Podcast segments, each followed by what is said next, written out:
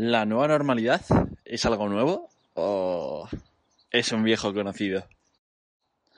Yo creo que todos, todos, todos hemos pasado ya por situaciones que eran nuevas, nuevas normalidades o nuevas realidades o nuevas vidas. Porque ¿quién no ha pasado por la pérdida de un ser querido, la ruptura con su pareja, un divorcio, la pérdida de un trabajo o simplemente una etapa dura, un mes, un año, lo que sea?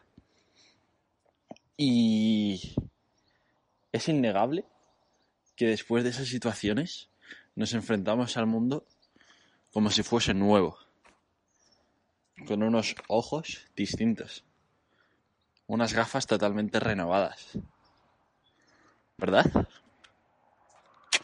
¿Por qué llamar nueva realidad o nueva normalidad solo al momento que va a haber después de esta pandemia?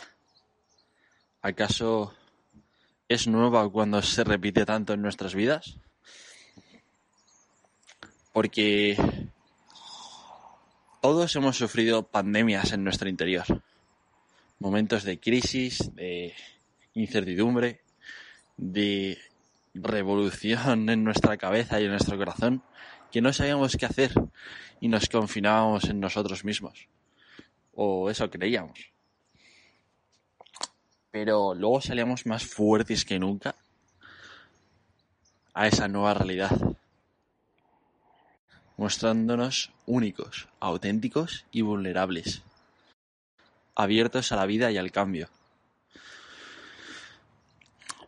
Pero aquí se nos recomienda salir con una máscara a esta nueva realidad. ¿Y no os parece un tanto ilógico? ¿Acaso en el nivel más metafórico debes salir de una situación dolorosa.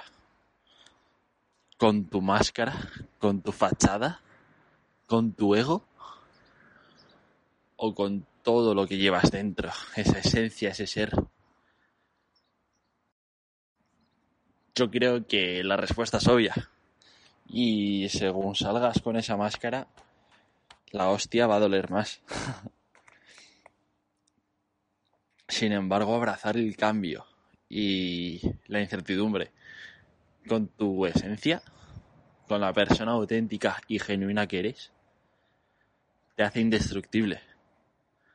Porque tienes prioridades y sabes de lo que estás hecho. Así que tú decides si ponerte la máscara o no en esta nueva normalidad. Pero la que sea de sanidad, procura llevarla. La otra, tírala.